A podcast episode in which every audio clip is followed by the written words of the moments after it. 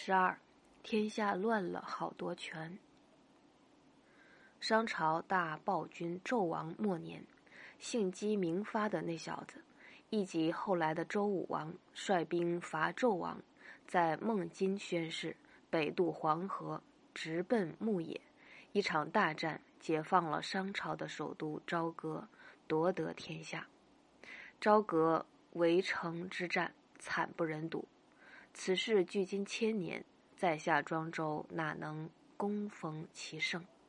不过当时却有两位先生，一姓门名无鬼，一姓赤章名满基，在城墙外观战。二人目睹仁义大军杀红了眼，舍血疗以追坐，爬尸丘以登城，万分恐怖。赤章满基跌脚不已，低声喊。爸呀，爸呀，妈呀，妈呀！门无鬼不叫喊，只落泪。二人后来各自归隐田园，自耕而食，常常碰头画旧。赤章满基说：“舜爷接管尧爷的天下，那时候不兴这样杀。论到德，姬发远不及舜爷呀，所以才有这样恐怖的惨祸呀。”门无鬼说：“姬发固然不是东西，舜爷也不见得有多好。他是在哪种情况接替了尧爷的呢？是在天下太平时结的班，还是趁天下动乱时夺的权呢？尧爷晚年想让儿子继位，天下不是也乱了吗？”持章满机不答，说要回去想想。回去之后，又结交二三道友，纵谈古今，观点遂大变。他后来与门无鬼碰头时，高兴地说：“上次你问得好，现在我明白了。尧爷晚年，如果天下真的太平，大家都很满意，做大臣的舜爷纵然功于心计，也无空子可钻呢，哪能夺得天下呢？”他同当今圣上相比，手段不同而已。一个利用舆论搞礼让，一个率领军队搞革命，同样趁乱夺权，同样缺德。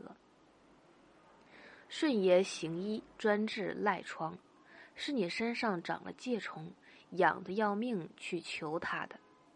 你是赖痢秃头，他给你戴假发，天下赖了秃了，他的营业就兴旺了。慈父卧病，孝子事后汤药，假装愁眉苦脸，多事。平时尽心侍候，让老人家不病，岂不好些？天下弄乱了，圣人去接管，应该感到羞愧。如果他真的是圣人，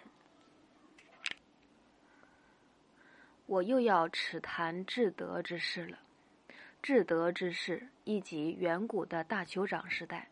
不必看重贤官，不必使用能力，天下自治。